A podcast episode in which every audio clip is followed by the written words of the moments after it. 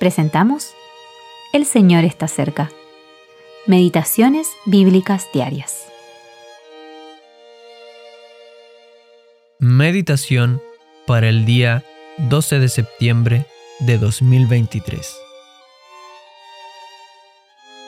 Amados, yo os ruego como a extranjeros y peregrinos, que os abstengáis de los deseos carnales que batallan contra el alma. Primera de Pedro 2:11 Representar a Cristo en este mundo.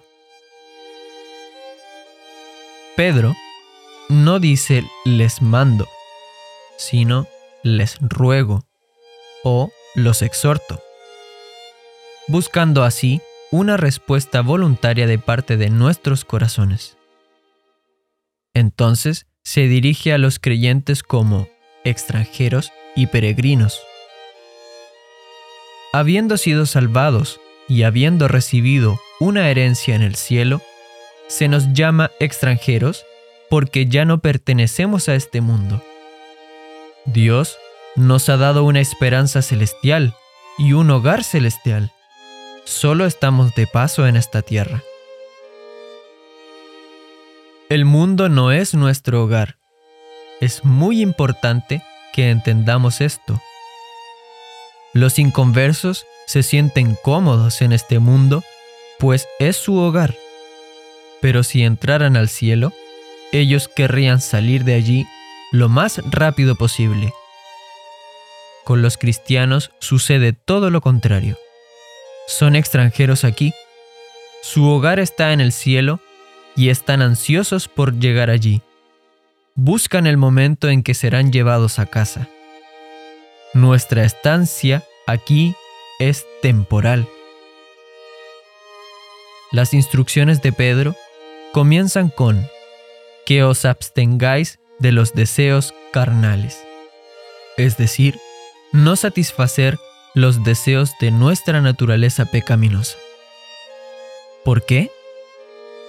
Porque batallan contra el alma. Es importante que distingamos entre una necesidad corporal y los deseos carnales. El cuerpo necesita comida y bebida, pero la glotonería y la embriaguez satisfacen los deseos carnales. El matrimonio fue instituido por Dios para dar a los esposos, en la unión de sus almas y cuerpos, una intimidad feliz que simboliza la unión de Cristo y la Iglesia. Pero la fornicación y el adulterio son deseos carnales en los que la gente se complace. Véase Hebreos 13, 4. Algunas personas de entre el pueblo del Señor han sido destruidas porque jugaron con los deseos carnales. La vida del Señor fue irreprochable, y así debe ser la vida de todos los creyentes. Nuestra forma de vida debe ser tal que no haya ningún mal comportamiento del que se nos pueda acusar. Steve Labelle